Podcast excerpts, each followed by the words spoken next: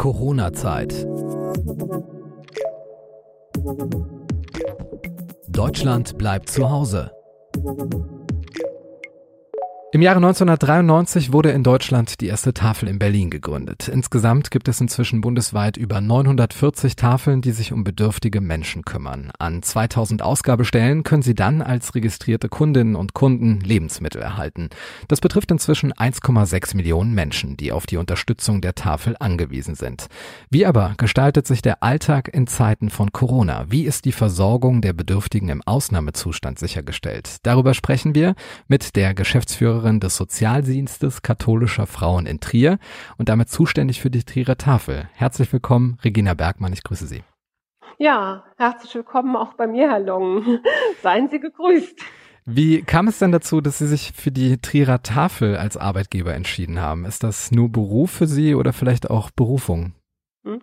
Also da muss ich ein wenig weiter ausholen. Ich versuche es mhm. trotzdem kurz zu machen. Ich persönlich habe das nicht entschieden. Das ist lange, lange vor meiner Geschäftsführertätigkeit im Jahr 2001 durch meine Vorgängerin und den damaligen Vorstand entschieden worden. Gründe hierfür waren naheliegend. Man hat zu dieser Zeit einfach gesehen, das ist ein tolles Hilfeangebot und ein Sozialfachverband, insbesondere ein Frauenfachverband wie unserer, ist sehr nah am Thema Armut und Hilfe mhm. und sehr schnell waren Ehrenamtliche gefunden, die bereit waren, dieses Projekt in die Hand zu nehmen.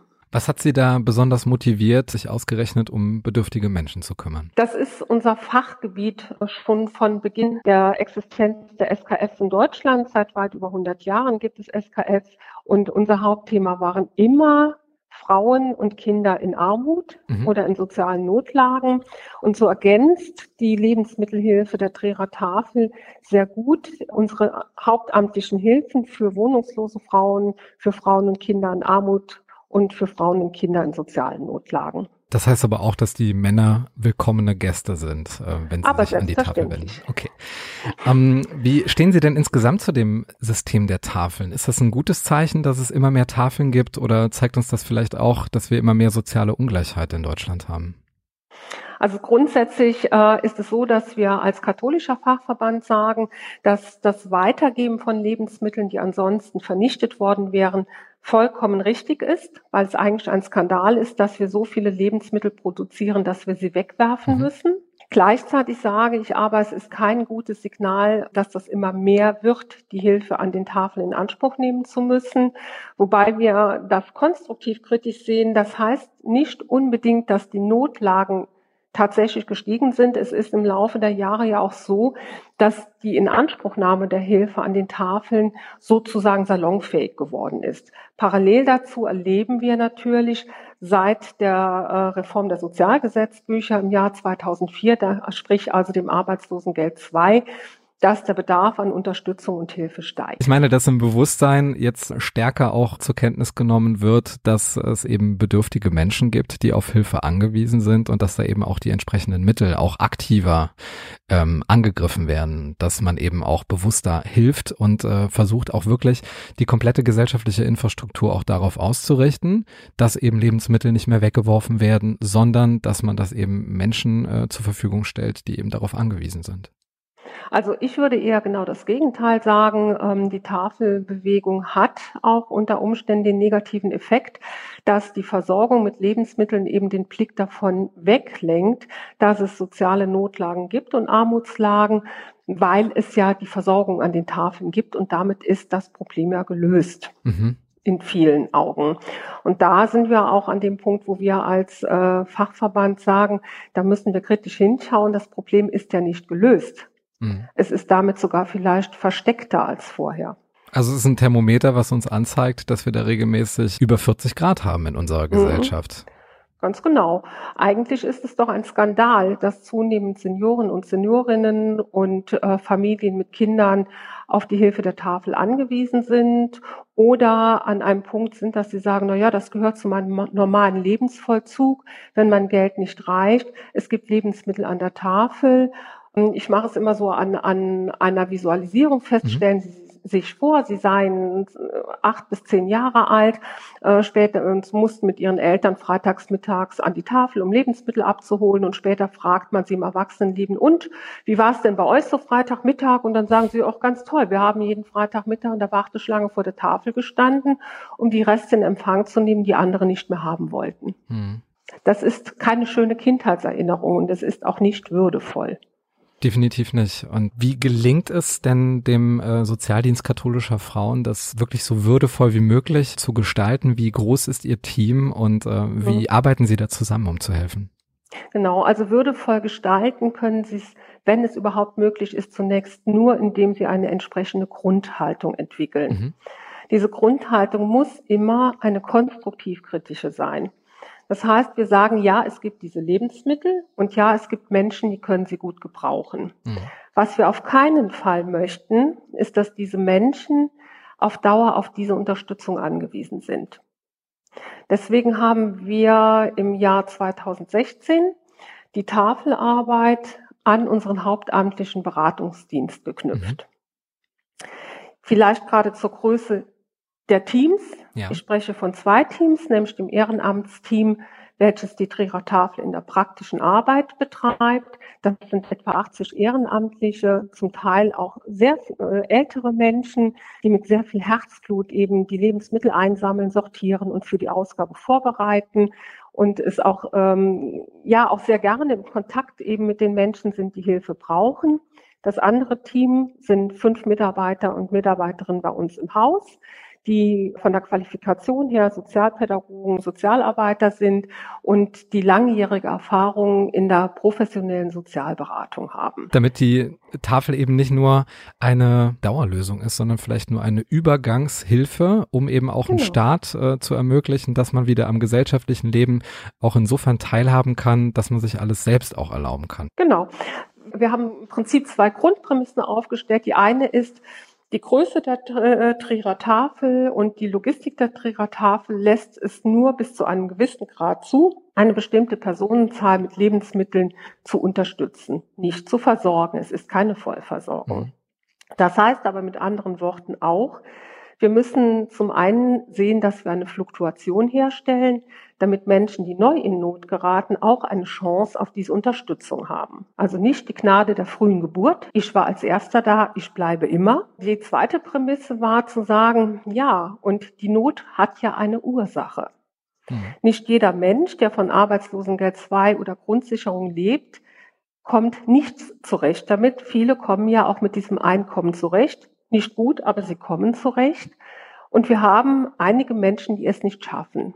Und damit war bei unserem Hauptamt die Frage zu stellen, woran liegt das? Welche Gründe liegen in einer Familie vor, die mit ihrem Geld nicht zurechtkommt? Kann es sein, dass es eine Überschuldung gibt? Ist es vielleicht eine chronische Erkrankung, eine Suchterkrankung?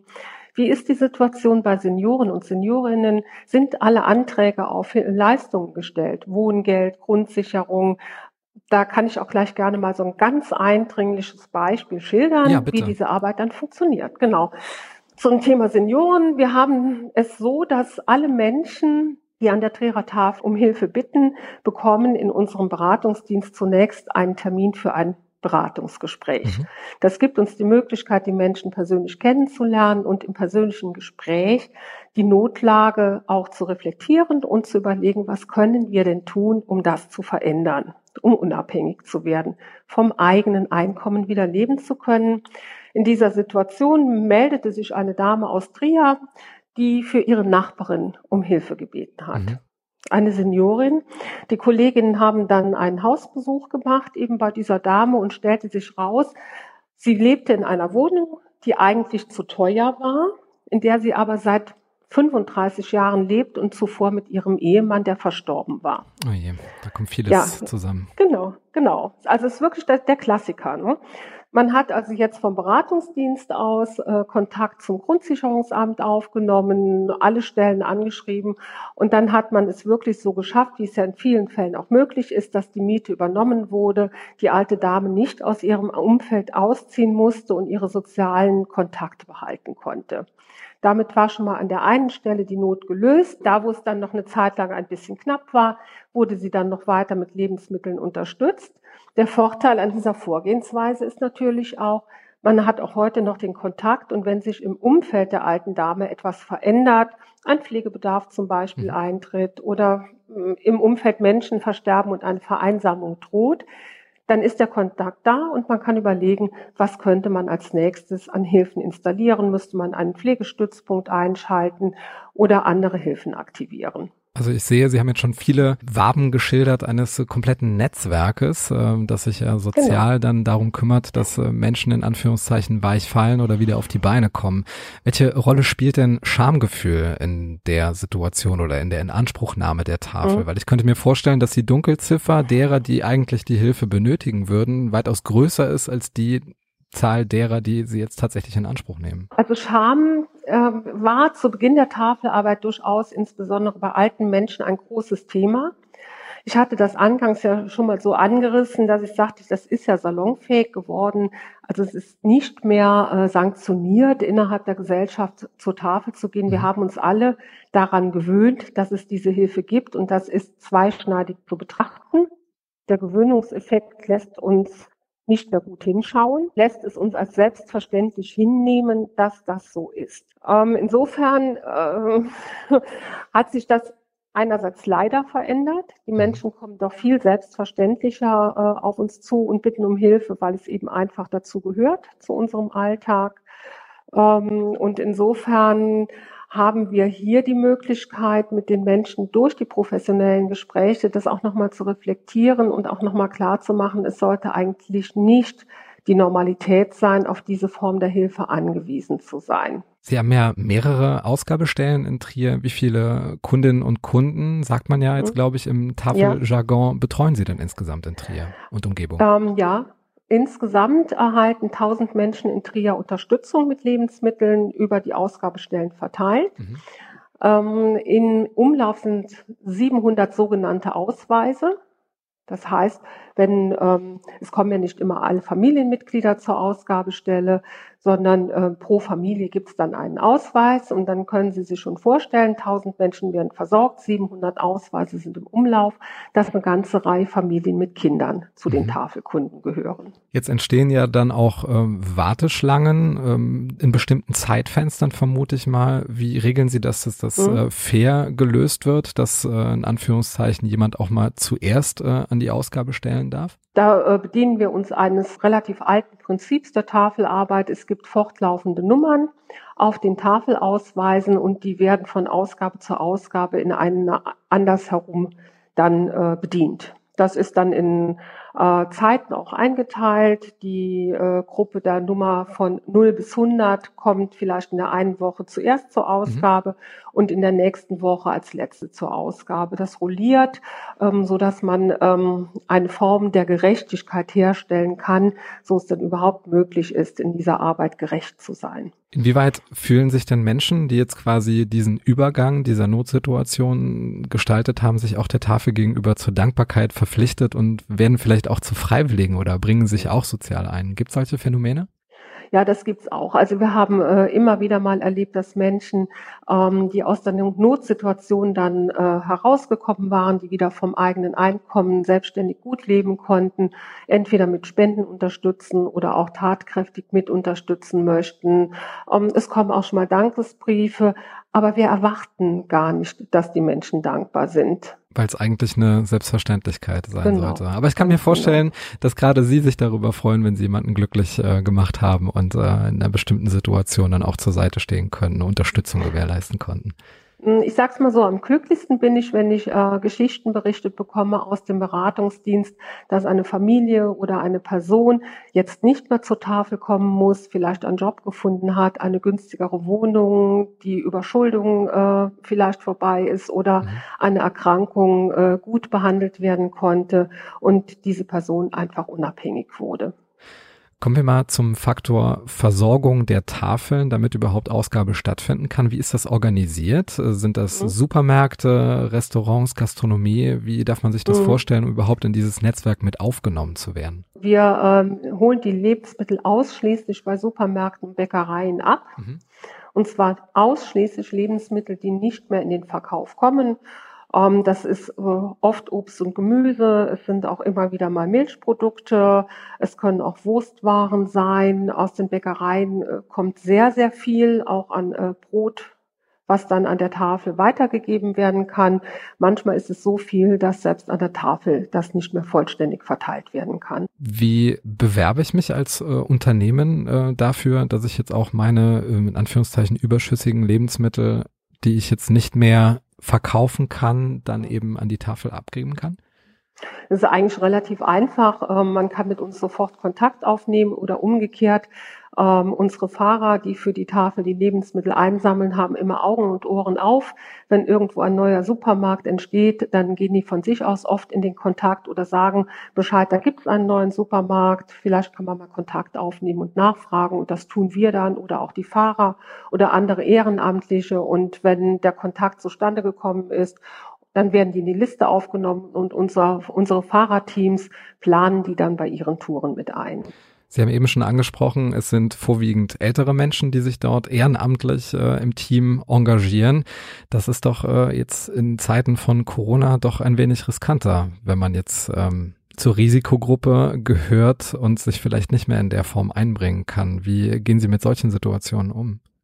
Gut, ähm, das ist in der Tat riskanter und äh, hier haben am 13. März äh, diesen Jahres unsere Ehrenamtlichen das einzig Richtige getan. Sie haben gesagt, wir werden jetzt die Ausgabestellen schließen. Mhm. Das war völlig korrekt so gewesen, gewesen. Der Selbstschutz geht vor. Und man muss jetzt eines an dieser Stelle ganz klar sagen. Das ist ein ehrenamtlicher Dienst. Das ist keine Versorgungsverpflichtung. Mhm. Und hier in dieser Corona-Krise hat sich jetzt gezeigt, wo Ehrenamt auch an seine Grenzen kommt. Wo es lebensgefährlich wird, ne? Wo es auch lebensgefährlich wird und wo wir eben genau an unsere Frage von eben kommen. Wie ist das eigentlich in unserer Gesellschaft mit der Armut? Wer ist eigentlich verpflichtet, Armutsbekämpfung zu betreiben? Das sind nicht die Ehrenamtlichen an den Tafeln, das ist unsere Politik. Mhm. Hm? Die Tafeln leben rein vom Ehrenamt und von Spenden. Da fließt kein Fördergeld rein. Und das ist auch richtig so. Und in so einer Situation wie der Corona-Krise sieht man, dass Ehrenamtsstrukturen in dem Moment nicht mehr greifen. Liegt das vielleicht auch daran, dass ähm, sich bislang zu wenig junge Menschen gemeldet haben? Also würden Sie sich beispielsweise jetzt darüber freuen, wenn sich freiwillige Studenten, Schüler jetzt bei Ihnen melden würden? Oder wäre das momentan eher kontraproduktiv? Also im Moment wäre es völlig unsinnig, weil die Tafelausgabestellen ohnehin noch geschlossen sind und wir ähm, jetzt ein, äh, eine Schreinerei vor Ort beauftragen werden, die Ausgabestelle Hygienerichtlinien gemäß umzubauen. Das heißt, der Betrieb ist ohnehin nicht aktiv. Wie es dann danach weitergehen wird, ob unsere äh, betagten, teilweise äh, mit chronischen Erkrankungen geplagten Ehrenamtlichen ihren mhm. Dienst nochmal aufnehmen werden, wissen wir nicht. Ähm, es ist aber ja auch umgekehrt so, dass die Tafel ja nicht nur geschlossen ist, weil die Ehrenamtlichen vielleicht zu Risikogruppen gehören und mhm. es zum Teil ja auch tun. Auch die Menschen, die zur Tafel kommen, gehören ja in aller Regel zu Risikogruppen da oft mit chronischen Erkrankungen ähm, oder aber äh, auch schon älter sind, ähm, teilweise auch Raucher sind, muss man auch ganz klar sagen, auch Raucher sind hier stark gefährdet. Auch mhm. die sind zu schützen.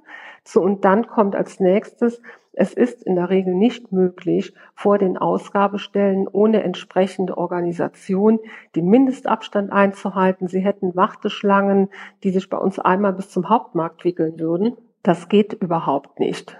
Deswegen macht es Sinn, dass jetzt erstmal zu ist. Das ist auch unabhängig vom Alter der Ehrenamtlichen. Das hat mit vielen guten Gründen in der Corona-Krise zu tun. Und erst wenn die Ausgabestelle so ausgestattet ist, dass wir einen ordnungsgemäßen Betrieb mit Umorganisation und Ausstattung sicherstellen können, der das Infektionsrisiko so gering wie möglich hält, dann wird sie wieder geöffnet. Und dann wird man sehen, mit wie vielen Ehrenamtlichen wir wieder an den Start gehen. Ja. Und dann werden wir wahrscheinlich mit dem einen oder anderen Menschen, der in den letzten Wochen zu uns Kontakt aufgenommen hat, nochmal ins Gespräch gehen und möglicherweise anbieten, bei uns im Ehrenamt mitzumachen. Das heißt also, sie mussten sich massiv umstellen. Die Ausgabestellen, in Anführungszeichen, funktionieren momentan nicht. Die Ehrenamtlichen genau. sind momentan nicht einsetzbar, aber die Not gibt es trotzdem, die Bedürftigen gibt mhm. es weiterhin. Wie haben Sie das, äh, wie haben Sie darauf reagiert? Ganz schnell. wir haben äh, direkt am äh, 16. März, also zwei Tage nach der Schließung, einen Spendenaufruf über unsere Facebook-Seite, über die örtliche Presse herausgegeben, indem wir um Spenden gebeten haben, um Einkaufsgutscheine an die Tafelkunden versenden zu können. Mhm. Wir haben äh, parallel dazu mit der Aldi-Zentrale hier vor Ort Kontakt aufgenommen, äh, gefragt, ob sie sich vorstellen könnten, diese Gutscheine einzulösen und mit uns dann den Betrag abzurechnen, ähm, was dann relativ unbürokratisch und sehr, sehr schnell auch funktioniert hat. Mhm. Der Spendenaufruf war extremst erfolgreich. Wir haben insgesamt eine Summe von etwa 60.000 Euro mittlerweile an Spenden bekommen für Soforthilfe. Wie lange kommen Sie damit hin? Ah, ich denke mal, das müsste jetzt bis zur Wiedereröffnung, ich schätze mal, äh, ja, ich, ich gehe jetzt mal grob von Ende Mai, Anfang Juni aus. Mhm. Je nachdem, wie auch die Kontaktsperren und die äh, Regelungen zurückgenommen werden, müsste das jetzt ausreichen. Wir haben etwa 25.000 Euro bisher an Gutscheinen wieder ausgegeben. Mhm. Ähm, der Vorteil für uns ist natürlich äh, der, dass wir die ganzen Kontaktdaten haben. Also unser hauptamtlicher Beratungsdienst ist seitdem im ständigen telefonischen oder brieflichen Kontakt mit den Tafelkunden. Das bedeutet, Sie rufen die immer an, wenn Sie jetzt äh, Öffnungszeitenveränderungen genau. haben oder kommunizieren Sie da per E-Mail, Internetseite? Ähm, was, was am besten geht. Telefon, hm. E-Mail, Post, also alle wurden entweder angeschrieben oder man hat angerufen und zwar im ersten Schritt, um abzufragen, wie die Situation ist, ob dringend Hilfe benötigt wird, wie die Situation mit den Kindern zu Hause ist, äh, gibt es genug Schulmaterial. Ja. Hm. Äh, man muss sich ja vorstellen, jetzt kommen die Kinder alle ins Haus. Es gibt kein Kita-Essen mehr, es gibt kein Schulessen mehr. Der Haushaltsbedarf steigt. Die Lebensmittel und Hygieneartikel äh, wurden immer teurer durch die Hamsterkäufe zu Beginn und sind auch nicht mehr viel preiswerter geworden. Mhm. Das heißt, genau jetzt fehlt diese Lebensmittelhilfe und der Druck in den Familien steigt. Und genau jetzt braucht das Hauptamt um da behutsam im Kontakt zu sein und die Hilfebedürftigkeit abzufragen und auch ein bisschen einen Blick in die Familien zu haben und vielleicht auch da, wie wir es jetzt ja auch alle wissen, wo psychosoziale Not, wo seelische Not steigt, wo möglicherweise Gewalt ein Thema ist, mhm. mit dem Ohr und mit dem Auge, soweit es geht, dran zu sein. Das kann man dann auch leisten, weil es eben in der Trägerschaft vom Sozialdienst katholischer Frauen genau. ist. Weil ich kann mir nicht vorstellen, dass eine Tafel als solche, äh, ohne jetzt einen zusätzlichen Träger, ohne Hauptamtliche dazu in der Lage ist, eben diese ganzheitliche Betreuung, auch mit diesen Frühwarnsensoren, dann auch sicherzustellen. Ich hätte noch eine andere Frage, Frau ja. Bergmann, und zwar, was passiert denn jetzt eigentlich mit den Lebensmitteln, die normalerweise von den Bäckereien und Supermärkten abgeholt worden wären? Finden die jetzt gar keinen Abnehmer oder wie darf man sich das vorstellen? Derzeit sammeln unsere Fahrer keine Lebensmittel ein. Mhm. Ähm, unser, äh, unser Kollege im Beratungsdienst ist wohl im Kontakt auch mit den Lebensmittelmärkten. Es scheint im Moment auch keine großen Probleme zu geben.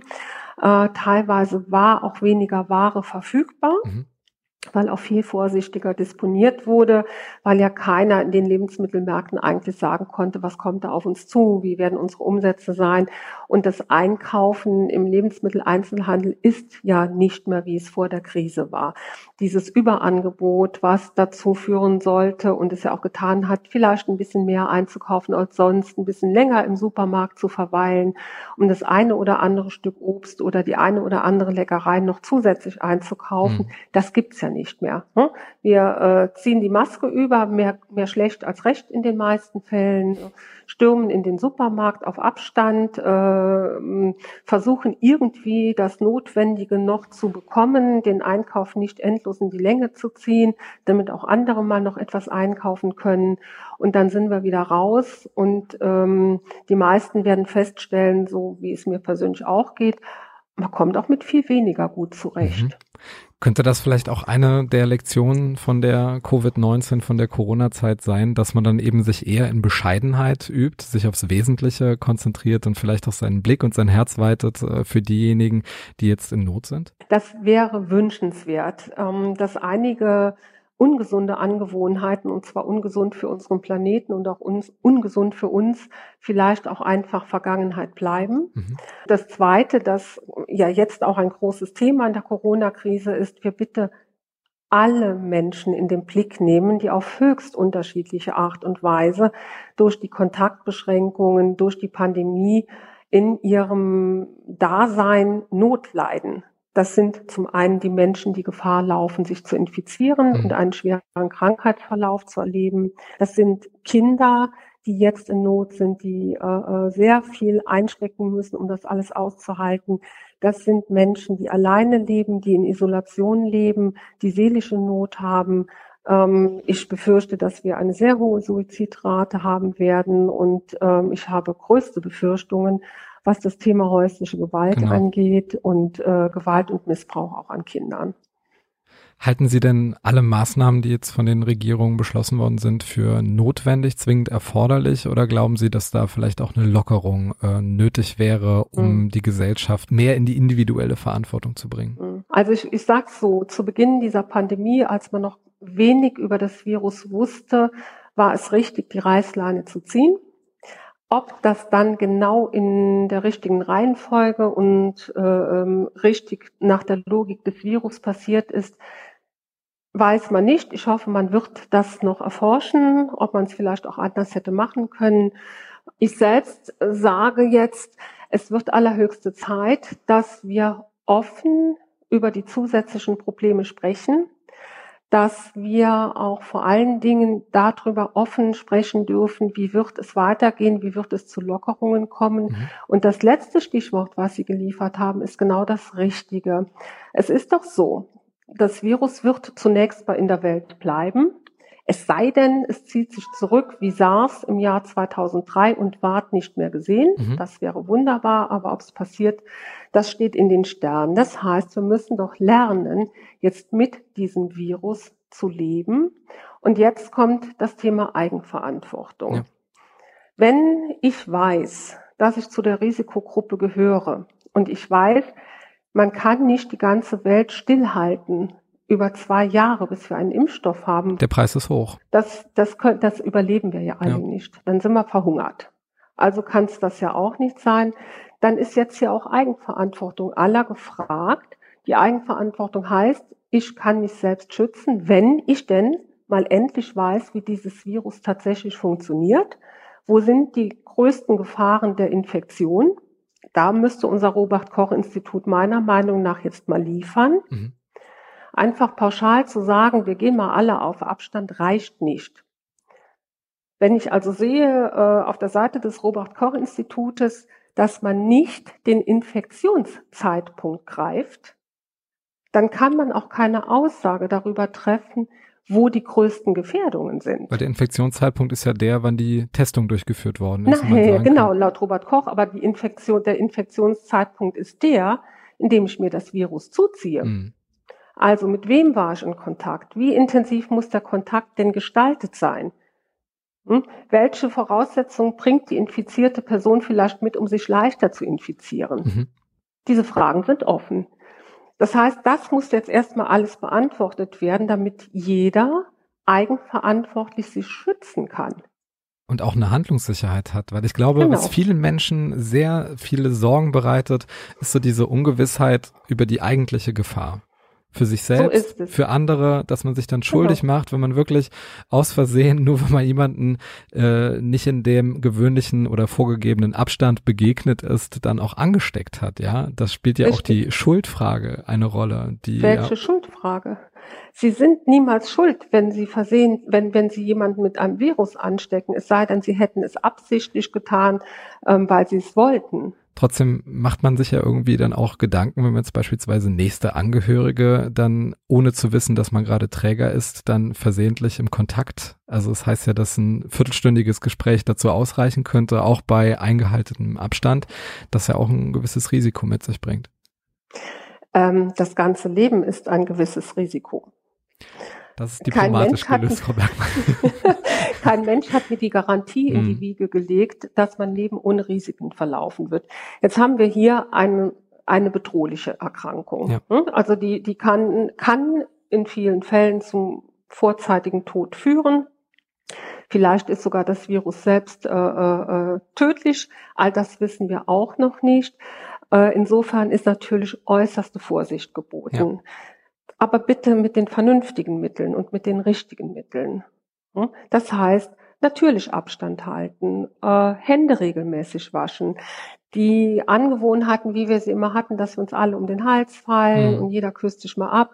An Fasching haben wir ein äh, äh, legalisiertes Massenbesäufnis mit Ja, das war äh, unser Ischke, unser Spring Break, äh, Genau. der mit Sicherheit auch dazu beigetragen hat, dass da so etwas es. viral gegangen ist. Hm. Ja. Bisschen fremdknutschen, da sagt man lieber auch nicht, wo man sich das Virus zugezogen hat. Ähm, kleine, äh, kleines Beispiel noch, in der Stadt Saarbrücken äh, äh, sind etwa 2000 Prostituierte, die äh, ihrer Tätigkeit dort nachgehen. Wenn man jetzt mal hochrechnet, wie viele Freier pro Tag äh, dort bedient werden und selbstverständlich, wenn da jemand infiziert hat, das nicht seinen Angehörigen sagen wird Mhm. und sich vielleicht auch nicht testen lässt, ähm, dann rechnet das mal auf drei Wochen hoch, dann wissen Sie, solche äh, ähm, Prostitution, Fasching, äh, Clubs, äh, Diskotheken, Après-Ski, all diese Massenveranstaltungen, Fußballspiele haben dazu beigetragen, dass es sich explosionsartig verbreiten konnte. Mhm. Und da können Mhm. Sie nicht den Einzelnen zur Verantwortung ziehen. Ja, das stimmt allerdings. Jetzt äh, haben wir zwischendurch mal geschmunzelt. Ich musste auch schmunzeln in unserem Vorgespräch, weil Sie ja auch zur strikten Durchsetzung der Abstandsregeln eine Anschaffung getätigt haben. äh, Genau. Bei im Bereich. Wenn Sie das noch mal kurz erzählen könnten. Also, Richtig. Ja, es schließt sich ja so ein bisschen an das an, was ich gerade auch sagte. Wir müssen ja praktische äh, Mhm. Überlegungen anstellen. Wie kriegen wir das da denn jetzt hin? Ähm, was ich zu Beginn wusste, Anfang Mitte März war, okay, also mal einen Abstand von Meter 50 bis zwei Meter, das brauchen wir. Wir müssen die Räume gut lüften und wir müssen uns regelmäßig die Hände waschen und zwar mit zweimal Happy Birthday. Ich habe mindestens zehnmal am Tag Geburtstag. Und ähm, dann ist es so, dass wir in der pädagogischen Arbeit, insbesondere in unseren Heimeinrichtungen, ja nun mal eben als Mensch arbeiten. Ja. Wir selbst sind ja unser wichtigstes Handwerkszeug. Und ähm, da ist ganz schnell in der Beobachtung der Praxis klar gewesen für mich, mh, das mit dem Abstand halten im pädagogischen Gespräch oder im kollegialen Gespräch funktioniert so nicht. Da rückt man immer mal einen Zentimeter schon aufeinander zu. Wir sind ja so ähm, trainiert auf so Höflichkeitsregeln. Bloß keinen Schritt zurücktreten, das könnte als Ablehnung Mhm. vom Gegenüber wahrgenommen werden. Dann habe ich so fünf Minuten überlegt, was ist denn 1,50 Meter mindestens lang und kann keine Verletzungen verursachen. Und da fiel mir die Schwimmnudel ein. Diese schönen Poolnudeln. Und dann dachte ich, das ist eigentlich ganz toll. Und, ähm, und dann dachte ich, bevor die jetzt alle ausverkauft sind in Deutschland, bestellst du jetzt mal 190 von diesen Teilen. Und Verzeihung, ich muss schmunzeln. Und dann, äh, das hat auch funktioniert. Die gab es tatsächlich noch. Die waren lieferbar. Äh, zu dem Zeitpunkt war nicht alles lieferbar. Und die kamen auch sehr schnell und die waren pink. Die waren richtig pink. Eigentlich hasse ich pink, aber ich dachte, das ist ein toller Farbklecks. Und dann hat jeder Mitarbeiter und jede Mitarbeiterin hier im Haus, also 190 Kollegen, haben eine eigene Schwimmnudel bekommen. Und dann konnten die mal so in der Praxis austesten, wie, wie weit ist denn der Abstand? Und das gab verblüffte Gesichter.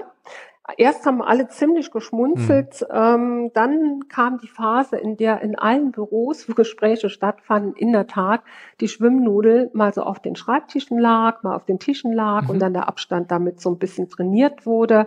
Ähm, das ist auch ein tolles optisches Signal gewesen und viele unserer Bewohnerinnen hier in unserem kleinen SKF-Dorf äh, haben sich dann auch eine Schwimmnudel gewünscht und selbstverständlich bekommen. Da konnten sie mit ihren Kindern spielerisch Abstand halten, trainieren.